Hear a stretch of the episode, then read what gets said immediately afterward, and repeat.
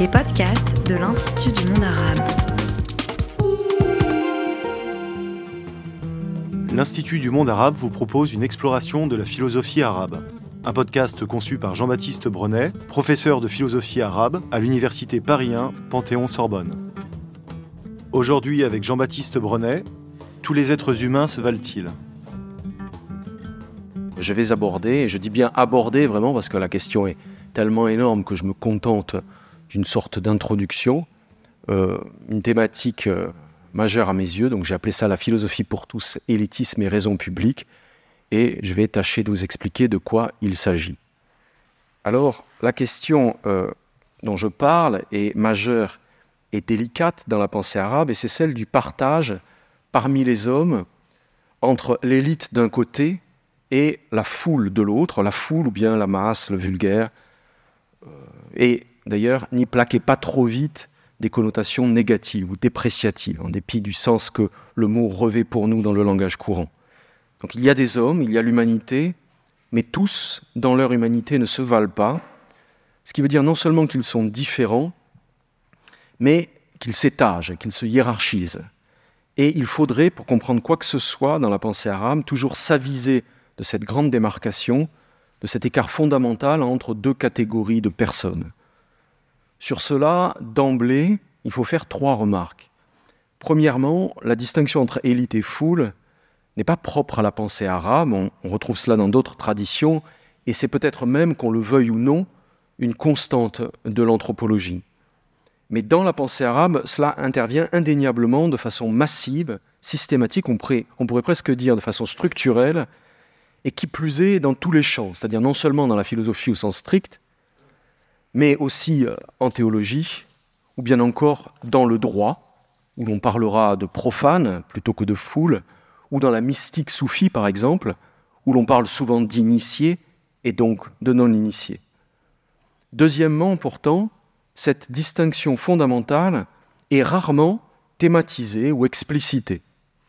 On en use constamment, mais comme une sorte d'évidence, de présupposé, de bien commun de la pensée, et sans qu'on sache bien donc de quoi il retourne exactement quand on parle d'élite et de masse, c'est-à-dire comment se décide l'écartement.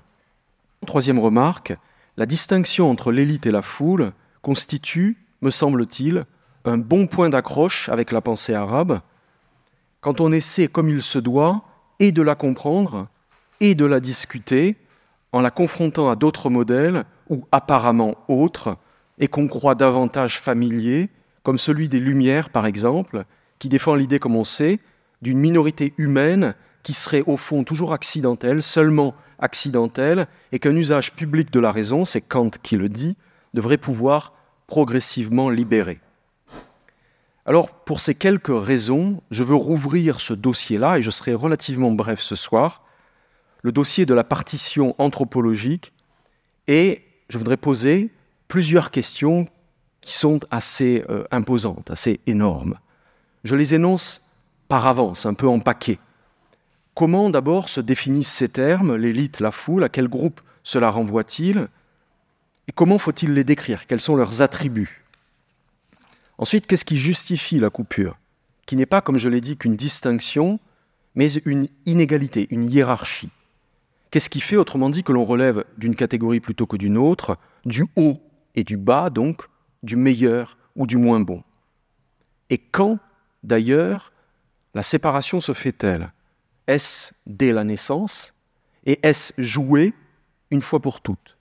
N'y a-t-il qu'à dérouler son existence, du coup, à l'accepter au sein de son groupe, de son camp, sans déchéance à redouter, sans élévation à tenter, à espérer, bref, que ce soit dans un sens ou dans l'autre, sans débordement, sans évolution, sans transgression possible et puis quelles sont les conséquences d'une telle distinction entre l'élite et la foule?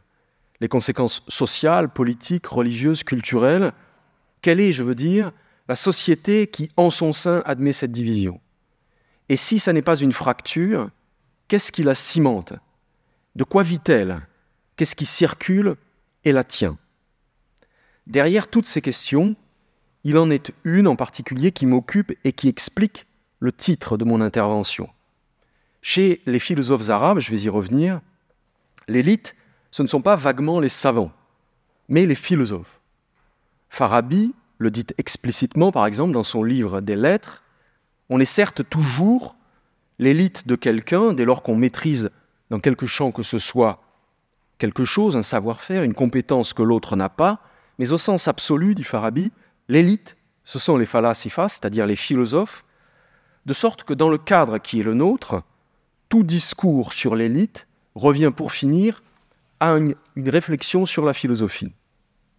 Mais si la philosophie est l'œuvre propre des philosophes, si c'est l'activité exclusive de quelques-uns, des happy few, cela signifie-t-il qu'elle est un privilège, qu'elle ne concerne que comme un bien privé, qu'elle n'est pas la chose, qu'elle n'est pas l'affaire de tous Et si l'on accepte la formule un peu anachronique, qu'en est-il alors de cette raison publique que j'évoquais à propos des Lumières C'est en arrière-fond cette question qui me servira d'axe. Alors je commence par le repérage dans quelques textes de la distinction entre élite et foule. Je vous ai dit qu'elle était partout, cette distinction, et c'est vrai, du moins lexicalement, puisqu'elle n'a pas toujours en vérité le même sens. Je vous donne un exemple rapide de cette variation de sens. Dans le Coran, il est un verset bien connu, verset 7 de la sourate 3, qui parle de ceux qui sont littéralement enracinés dans la science et qui, pour cette raison, l'enracinement, sont en quelque façon au-dessus des autres. Mais qui sont-ils, ces enracinés dans la science? Pour Al-Razali, par exemple, le grand théologien oriental du XIe, XIIe siècle, ce sont assurément ceux qui, dans la religion, possèdent la science de Dieu. Alors que pour Averroès, en référence exactement au même verset, pour Averroès, dans l'Andalousie du XIIe siècle, ce sont les philosophes, héritiers d'Aristote. Clairement, donc, les deux n'ont pas la même chose en tête lorsqu'ils se réfèrent pourtant à une même classe qui serait celle de l'élite. Cela étant, je le répète, la distinction se retrouve absolument partout. Dans le soufisme notamment, on trouvera constamment une distinction entre le vulgaire, la amma ou le, les jumhur, les masses, et l'élite, khassa. Et même dans un redoublement que les soufis affectionnent, l'élite de l'élite, la catégorie suprême. Et pour expliciter un peu ce que les soufis entendent, disons très simplement que là où la foule ne voit dans le monde autour de nous que la multiplicité des choses, des phénomènes, la dissémination du réel, l'élite, elle, parvient au contraire à l'unité absolue, celle de Dieu. Et l'élite de l'élite, à un stade encore plus élevé, fait retour vers le réel après l'intuition de Dieu et devient capable de ressaisir la multiplicité du monde phénoménal comme reflet, en quelque sorte, de cet absolu.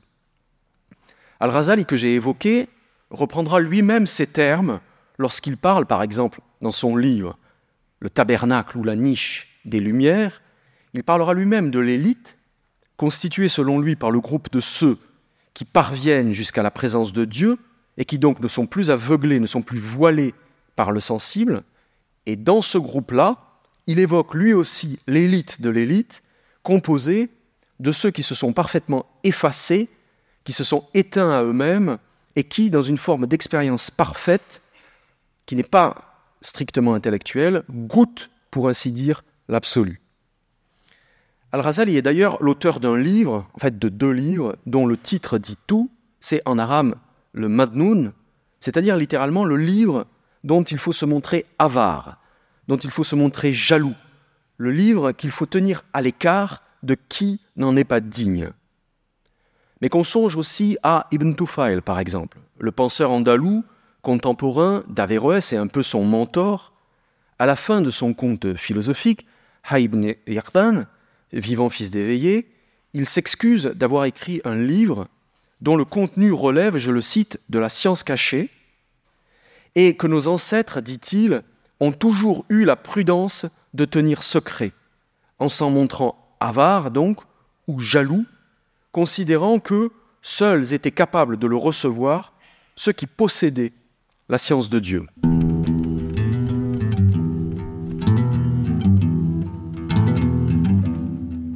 Bref, les exemples sont nombreux mais je veux me concentrer sur les textes des philosophes. Il y a un paradoxe remarquable avec eux et qui devrait donner beaucoup à réfléchir. C'est que les philosophes arabes, en tout cas certains parmi les plus grands, comme Al-Farabi en Orient au Xe siècle, ou Averroès, Ibn Rushd, dans l'Andalousie, je l'ai dit, du XIIe, sont de grands penseurs de l'unité du genre humain, de grands penseurs du dénominateur commun, si l'on peut dire, reliant tous les êtres humains au sein d'un même ensemble. En témoigne, par exemple, la réflexion insistante que mène Al-Farabi sur la notion arabo-musulmane de fitra, qui désigne pour lui la nature originelle, la prime nature, l'essence même de l'homme en tant que tel, en deçà de toute diversité, et qui conditionne, entre autres, notre sentiment d'humanité, une forme d'intimité intraspécifique qui fait que nous nous reconnaissons tous comme humains. En témoigne aussi la théorie très profonde d'Averroès, et très célèbre à travers les âges pour son allure extravagante, un peu folle, selon laquelle l'intellect, qui serait l'essence de l'homme, serait en lui-même unique pour toute l'espèce, serait un pour tous, un en tous, l'idée étant que c'est une puissance commune de pensée en amont de tout partage qui constitue l'humanité comme telle. Bref, cela existe, cette théorisation forte sur l'unité du genre humain, l'unité de la norme première, de la puissance fondatrice, et pourtant, je le répète, passé cette première couche, tout se passe comme si l'essentiel résidait ensuite dans une forme de dualisme anthropologique isolant nettement deux grands ensembles d'humains. Pensez à la thèse fameuse d'Averroès dans son discours décisif sur le statut de la philosophie au regard de la loi religieuse, disons de la charia, que vaut d'un point de vue juridique la philosophie d'origine grecque au regard de l'islam? Est-elle à interdire? Est-elle blâmable? Est-elle simplement permise parce qu'elle serait neutre? Ou bien est-elle recommandée, voire obligatoire? Réponse d'Averroès en tant que juge, réponse très forte.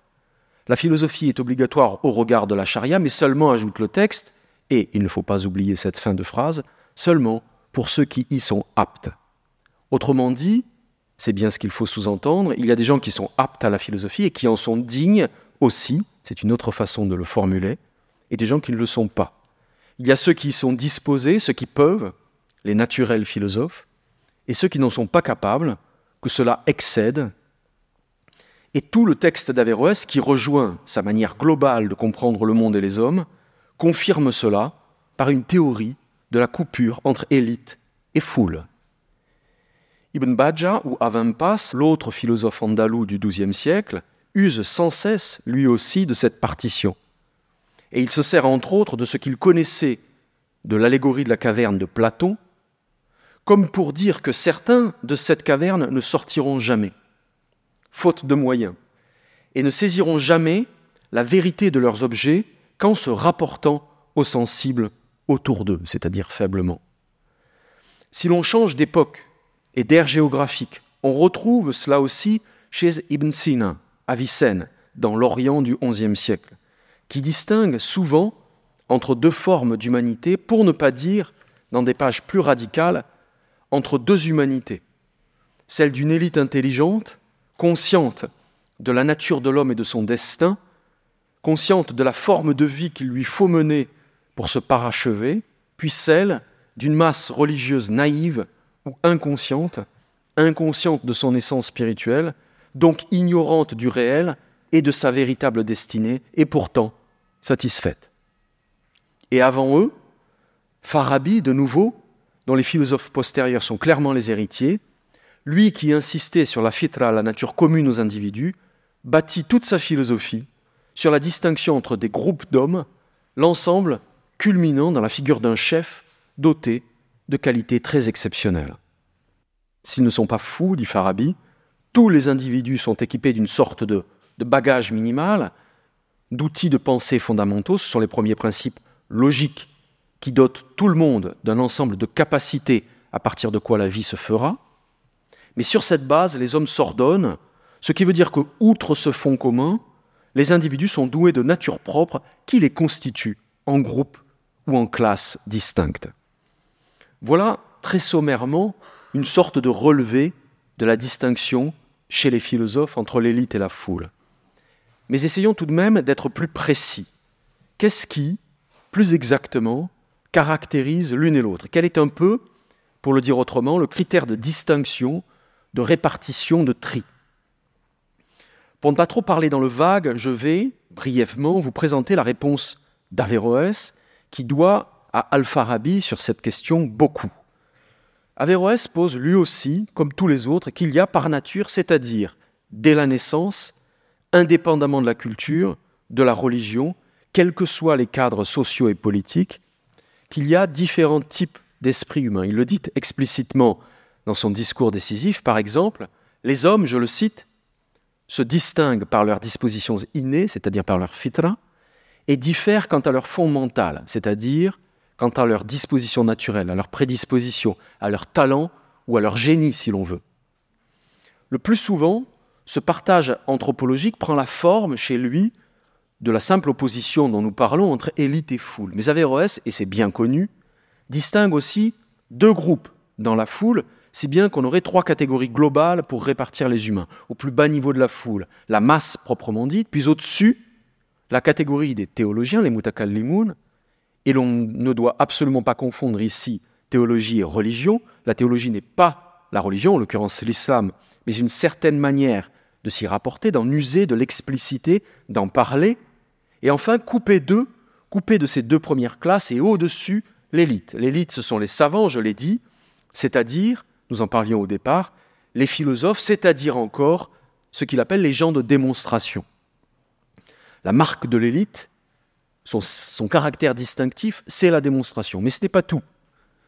Dans son, son, commentaire, son abrégé de la République de Platon, Averroès, dans des termes très classiques, très banals, précise que l'homme de la démonstration, c'est celui qui reconnaît la chose en son essence même, et qui distingue donc dans cette chose ce qu'elle est par essence de ce qu'elle est par accident, et qui donc ne lui revient que fortuitement, c'est-à-dire sans que cela renseigne sur sa nature même, sur sa nature constante et nécessaire. La foule, elle, et plus exactement le plus bas degré de la foule, s'en tient par contraste dans ses jugements à ce que Averroès, après d'autres, appelle le point de vue immédiat. Elle est en tout cas incapable, après examen même, d'accéder à la réalité du réel dans toute sa complexité, dans toute sa profondeur, et ces gens-là, au plus bas, Averroès les nomme les gens de rhétorique. Quant au niveau intermédiaire, dans la foule toujours, mais d'un rang supérieur, c'est celui, on l'a dit, des théologiens, qui raisonnent, certes, qui ne se contentent pas de l'immédiat, mais sans être capables pour autant de démonstration, et ce sont, dit Averroès, les dialecticiens. Ce qui est remarquable dans cette reformulation, et qui encore une fois se retrouve ailleurs, c'est que la distinction des natures correspond à une distinction des jugements dont elles sont capables, correspondent au type de discours qui les touche et qu'elles peuvent produire. Je suis comme je juge, c'est un peu l'idée. Ou plus exactement, la manière que j'ai de juger, d'appréhender, de poser le réel, voilà l'indice de ce que par nature je suis. C'est ma pratique cognitive, autrement dit, celle qui m'est familière, celle qui m'est facile, qui révèle le type psychologique d'homme, d'humain auquel j'appartiens. Averroès, cela étant, le dit de façon encore un peu plus technique, en mobilisant les outils classiques de la logique de son époque, inspirés de la logique aristotélicienne. Juger, c'est quoi? Juger, c'est faire deux choses mentalement. Premièrement, c'est se représenter une chose sans former une représentation, ce qu'on appelle en arabe le c'est-à-dire se figurer une réalité, se la rendre présente. Et deuxièmement, juger, c'est donner ou non son assentiment à cette représentation. C'est-à-dire, intérieurement, se dire il en va bien ainsi, ou à l'inverse, tel n'est pas le cas. Cette seconde phase, ce qu'on appelle cette fois le tasdiq en arabe, et qui consiste donc à adhérer ou pas à un contenu mental, à le valider ou à l'invalider si l'on veut, est l'élément proprement terminal du jugement dans toute appréciation du réel, donc. Chaque fois que nous jugeons d'une chose, d'un état de choses, d'une situation, d'une réalité, quelle qu'elle soit, il y a toujours en nous, dans notre esprit, ces deux composantes. D'abord la représentation, comme quand on définit une chose, on lui donne ses contours, et l'assentiment ensuite, quand on approuve ou qu'on récuse la représentation. Et ce que disent les penseurs arabes, et Averroès en particulier, c'est que la variété des fondamentaux résulte d'une variation de ces deux composantes du jugement. C'est-à-dire, pour être très simple, que selon la manière que l'on aura de se représenter les choses d'une part, et d'assentir d'autre part, de valider ou pas nos représentations, nous relèverons de telle ou telle catégorie de personnes. Or, il n'y a pas mille possibilités, c'est-à-dire qu'il n'y aura pas autant de catégories qu'il y a de têtes. S'agissant de la représentation, dit d'abord Averroès, soit l'on se représente la chose même, la chose telle qu'elle est, en elle-même, soit on se représente le symbole de la chose, sa traduction en image, sa simplification en un sens qui évoque la chose, qui l'approche, qui l'indique plus qu'elle ne la définit.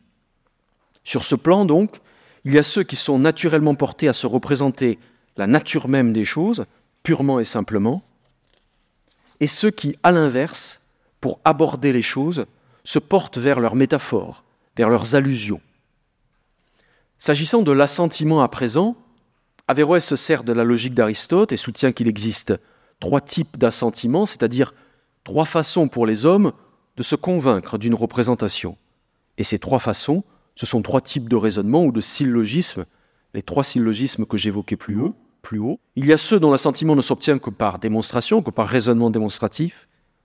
Pour eux, s'il n'y a pas de démonstration, il n'y a pas d'adhésion.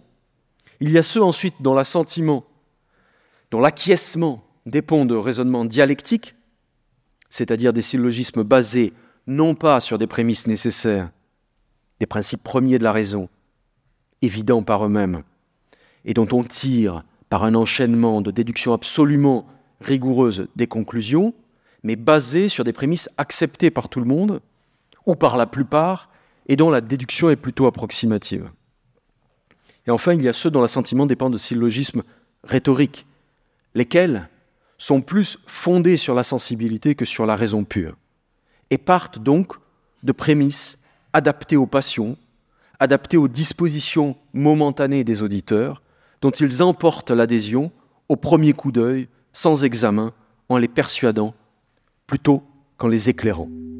Tout est là.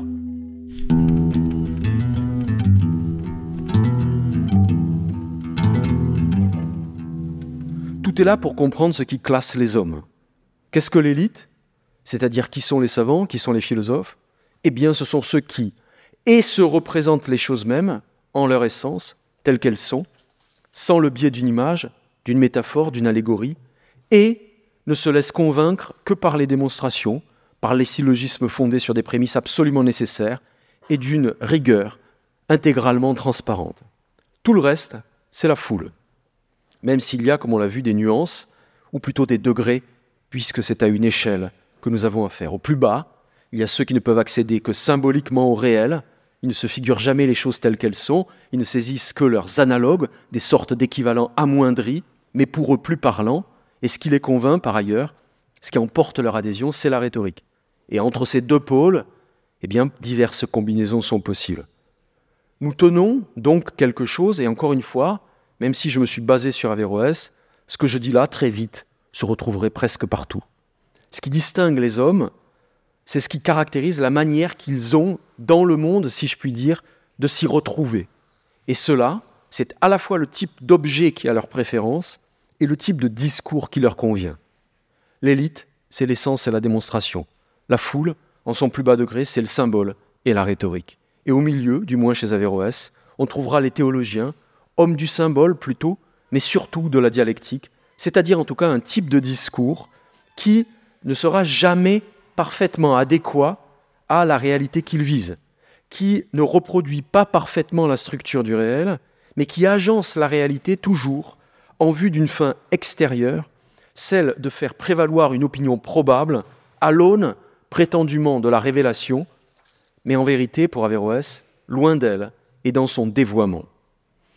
Alors, tout cela nous fournit quelques éléments plutôt techniques pour décrire pour caractériser ce que les termes d'élite et de foule désignent, pour expliciter un peu la différence. Mais à quoi cette partition est-elle due? D'où vient qu'il y ait, à suivre ces auteurs, d'un côté tel groupe, de l'autre tel autre groupe? Les raisons, par exemple, sont-elles biologiques? Et est-ce du coup joué dès la naissance? J'y ai déjà répondu en passant. Mais il faut être net parce que la question est cruciale et il nous faut assumer dans un premier temps ce que la réponse peut avoir de brutal. Parce que la différence, oui, est bien une différence de nature, c'est-à-dire présente d'emblée. L'élite n'est pas une classe sociale. Sa supériorité ne se fonde pas sur un niveau de culture, d'éducation, sur un entourage. Elle correspond à un fond mental, à un naturel, comme on parle, je le disais au début, de génie, de talent, ou mieux de tempérament. Le monde est ainsi fait qu'il y a différentes sortes de complexions ou de dispositions innées parmi les hommes, et cela dès lors qu'ils paraissent. Ce qui sépare les individus, c'est donc le mélange physico-chimique qui constitue leur corps et conditionne leurs facultés psychiques. Entre parenthèses, il y aurait toutefois une belle nuance à travailler. Chez un penseur comme Averroès, par exemple, cette différence fondamentale entre les hommes n'est pas ce que nous pourrions appeler trop vite une disparité ou une inégalité d'intelligence, une disparité intellectuelle. La différence première ne se joue pas dans l'intellect, qui en lui-même est une puissance indéterminée, commune, mais dans le soubassement psychophysique qui permettra diversement en chacun d'activer cette puissance commune, ce qui est très différent. En tout cas, même si nos corps, tous nos corps, sont humains, nous n'avons pas tous le même corps, doté de la même puissance, des mêmes qualités, ce qui veut dire que nous ne sentons pas tous d'une seule et même façon. Nous ne sentons pas tous de la même façon, nous n'imaginons pas tous de la même façon, nous n'avons pas tous la même mémoire, la même chair, le même dosage chimique constitutif de notre cerveau, et tout cela fait le socle variable de nos représentations et de nos capacités d'assentiment. Nos concepts procédant en quelque façon de nos sensations, un corps différent, cela fait des conceptions différentes. Aristote d'ailleurs le suggérait déjà en établissant comme une sorte de correspondance entre la subtilité de notre chair, donc de notre toucher, et la puissance de notre pouvoir mental de discrimination. Est-ce à dire, cependant, j'ai posé deux fois la question, que tout est joué dès la naissance Évidemment pas. Nous n'avons affaire là qu'à des propensions, qu'à des aptitudes, qu'à des tendances qu'il s'agira d'actualiser.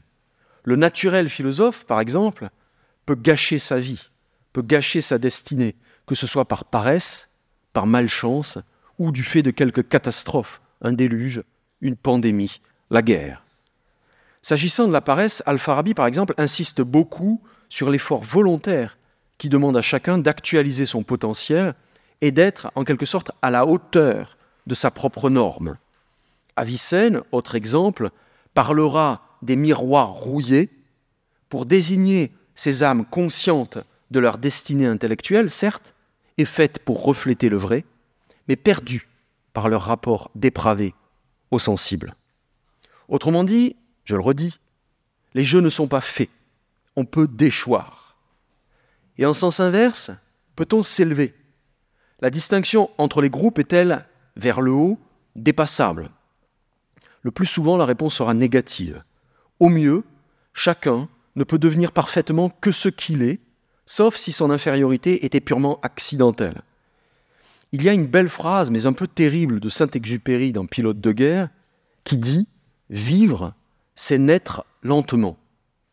Cela pour dire que la vie, notre vie, ne fait que déplier ce qui, à l'état embryonnaire, déjà s'y trouvait. Aucune circonstance, écrit Saint-Exupéry, ne réveille en nous un étranger dont nous n'aurions rien soupçonné. Si je reviens aux quelques philosophes arabes que j'évoque, je dirais en termes modernes, assurément anachroniques, qu'il n'y a pas de transclasse. Et non seulement du reste les groupes sont figés, mais en un sens, ils doivent le rester. Ils doivent demeurer étanches, imperméables. Averroès, entre autres, y insiste. rien ne serait pire que la confusion des genres, des groupes, c'est-à-dire la confusion des registres de discours, de pensée, de représentation. Pour le dire sèchement, mais ce n'est pas le dernier mot, loin s'en faut, le philosophe comme philosophe ne doit parler qu'au philosophe. Et le drame pour Averroès est précisément que le théologien, lui, parle à tort et à travers, publiquement, sans maîtrise et sans souci des types de destinataires. Pourquoi cette défiance chez Averroès? Pourquoi ce souci du compartimentage? Parce que la divulgation indifférenciée du savoir, comme si chacun pouvait tout recevoir, tout comprendre sous une seule et même forme, et en l'occurrence celle parfaite de la philosophie, tout cela fait courir le risque de perdre les hommes, de les égarer, de les déstabiliser dans leur certitude, sans être capable de rebâtir pour eux un sens ferme auquel ils pourraient adhérer. Et cela fait non seulement risquer l'hérésie d'un point de vue religieux, parce qu'on perd le fidèle, mais c'est désastreux du point de vue de l'humanité même, en fragilisant les convictions en effet, par confusion des discours. On perturbe l'équilibre social, l'unité du corps collectif, et donc en lui la possibilité d'une pratique sereine et continue de la philosophie. Pas d'équilibre social, pas de paix, pas d'entente, pas de philosophie. Et pas de philosophie, pas d'humanité qui n'est qu'une espèce faite pour penser. La catastrophe serait totale.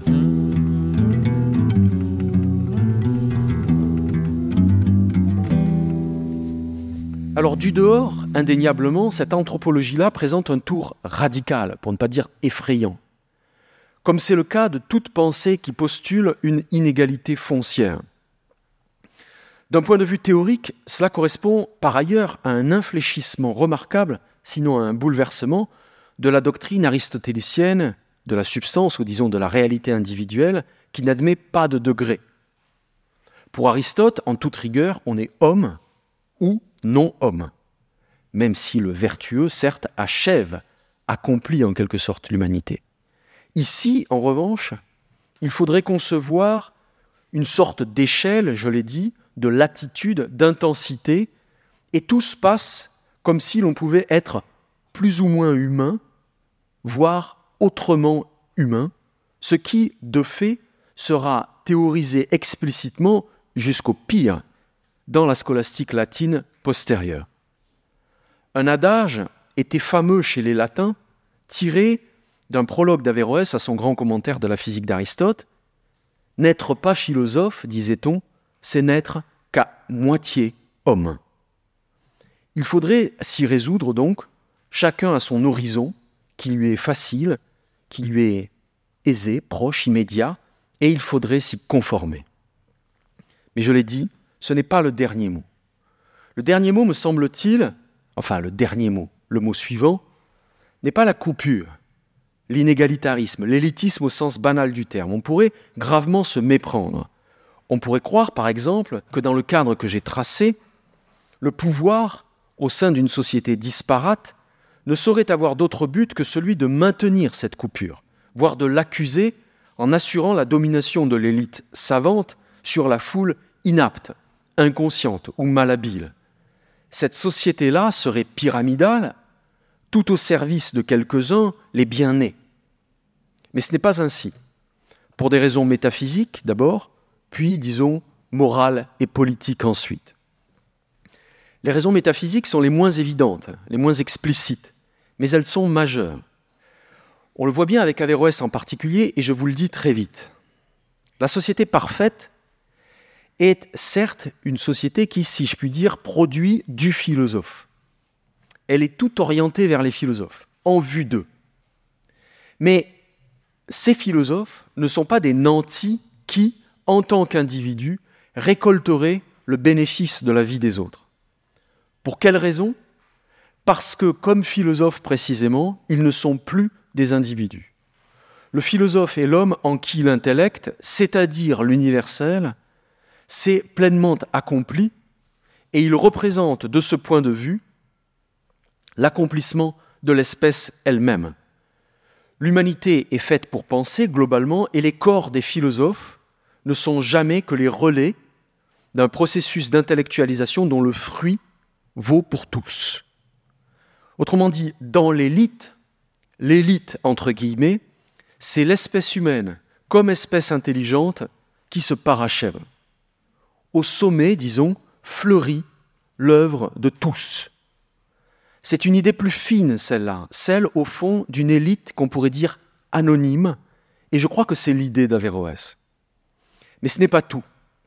Je parlais d'autres raisons, morales, politiques. La raison fondamentale qui compense la distinction de base, en effet, c'est que la société que ces philosophes essaient de penser est une société fondée sur la vérité. C'est essentiel cela. Cela signifie que la séparation, la distinction entre les ordres n'est aucunement le point final de l'affaire.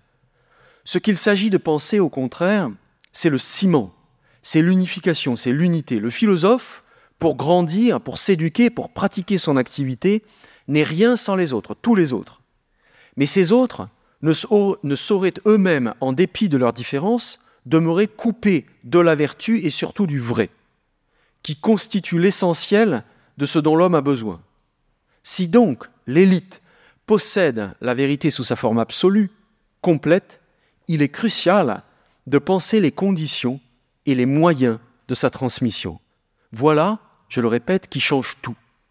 Si Averroès, par exemple, défend l'étanchéité des catégories, de leur forme de discours, c'est certes pour dire que la philosophie comme telle, sous sa forme pure, démonstrative, ne doit pas se communiquer, se divulguer, se répandre, mais non pas pour dire que la vérité qu'elle contient doit demeurer privée. C'est même l'inverse. La bonne société, dans sa disparité, je le répète, est la société du vrai. Et il faut penser, c'est vital pour l'humanité même, il faut penser les conditions de transfert et de diffusion de cette vérité. Si donc le départ, c'est la coupure, l'horizon, loin de la creuser, ne peut être qu'une forme d'unification. Mais comment? La réponse de la pensée arabe est assez bien connue, celle de Farabi notamment, et à sa façon celle d'Averroès, c'est par la religion. Pour Farabi, par exemple, la religion de la cité vertueuse est le relais dont le philosophe se sert pour communiquer à la foule l'analogue parfait de ce dont il a la maîtrise conceptuelle. À qui ne peut se représenter démonstrativement l'essence, on doit donner, pour que le vrai circule et pour qu'il œuvre, on doit donner le strict équivalent imaginal en jouant des ressources de la rhétorique. Pour Averroès, cette religion parfaite est sans nul doute l'islam, dont le livre miraculeux délivre à la foule, encore une fois sans connotation péjorative, la même vérité que celle du philosophe, et entre parenthèses, cela signifie, ce qui n'est pas la moindre des choses, que tous vivent dans le même monde, qui n'est qu'une réalité, mais il la délivre sous une forme adaptée à ses dispositions mentales. Le destinataire du vrai, c'est toujours l'humanité dans son entier, mais par souci du grand nombre, le livre se donnera de la façon symbolique qui convient. Ainsi, il ne faut pas, sans distinction, transmettre philosophiquement la philosophie, mais il faut la traduire, la transférer, pour que la société s'unisse vers toujours, toujours plus de perfection, de la vérité qu'elle recèle. C'est un peu à l'image de ce que sera le banquet, le convivio de Dante, l'italien. Il s'agit de convier les affamés de vérité, privés du pain des anges, au banquet qui saura malgré tout les nourrir. Là derrière, d'ailleurs, il faudrait toujours penser à la première phrase de la métaphysique d'Aristote. Tous les hommes, tous les hommes, par nature, désirent savoir. C'est cela le fondement absolu. Non pas tellement la diversité, mais en dépit de cette diversité, dans cette diversité même, l'aspiration, la tension universelle vers la connaissance. Et si c'est le cas, si c'est cela la donne, la nature, et que la nature ne fait rien en vain, il faut répondre à ce vœu, il faut répondre à ce besoin, il faut répondre à cette fin. En l'occurrence, c'est dans l'articulation entre la philosophie et la religion que la solution pour nos penseurs arabes se trouve. Alors ce ne sont pas les lumières dont parle Kant, sans doute. Il ne s'agit pas, par exemple, chez Averroès, on l'a compris, d'éduquer la foule, si cela signifie lui donner les moyens directement philosophiques de sortir de sa minorité, d'une minorité qui serait seulement accidentelle, et cela pour accéder comme tout homme, en droit, à un même niveau de compréhension du réel. Non. Le souci, le soin de la foule est là, assurément, il y a comme une providence qui s'exerce, mais si je puis dire, c'est la religion vertueuse qui sert de raison publique en produisant l'analogue de la perfection philosophique. Et là où Kant, dans son célèbre opuscule Qu'est-ce que les Lumières, défend l'idée, entre autres, que le citoyen, comme savant, doit pouvoir parler librement à tous, et qu'il faut défendre donc l'usage public de la raison, Averroès, lui, demande aux savants, comme tel, quasiment de ne pas parler ou de ne pas écrire hors de son cercle, dans l'idée que c'est la religion révélée seule qui constitue le moyen parfait d'une publicité efficace du vrai. Il y aurait là beaucoup à discuter, et cela pour comprendre notamment contre l'avis tranché de ceux qui ne la lisent pas, ce que la pensée arabe, dans son génie propre, je le redis, dans son souci que j'évoquais de défendre la rationalité, de présenter l'humanité comme espèce rationnelle et de concevoir les conditions de sa félicité mentale, ce que la pensée arabe donc contient elle-même comme moyen pour penser d'un terme un peu large, l'émancipation.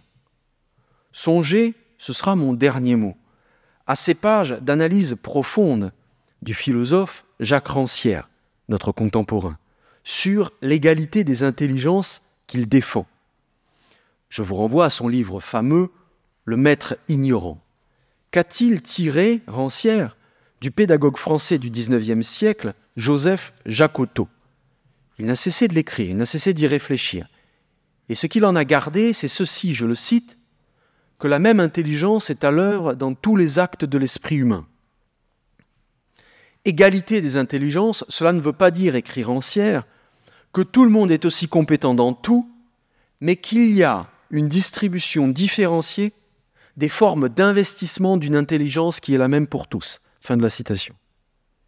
Sommes-nous si loin de ce qu'un Averroès, avec son intellect unique, en deçà de toutes ces autres analyses, aura essayé de concevoir? Peut-être pas. Même Renan, qui n'aimait pas beaucoup Averroès, avait cru devoir le reconnaître. L'unité de l'intellect, écrit Renan, ne signifie pas autre chose que l'universalité des principes de la raison pure et l'unité de constitution psychologique dans toute l'espèce humaine. Il y a une tension, je l'ai dit d'emblée, c'est certain, mais je retiens cela, la possibilité de l'unité et l'égalité comme dynamique et pour nous toujours comme tâche. Voilà, je m'arrête là, je vous remercie.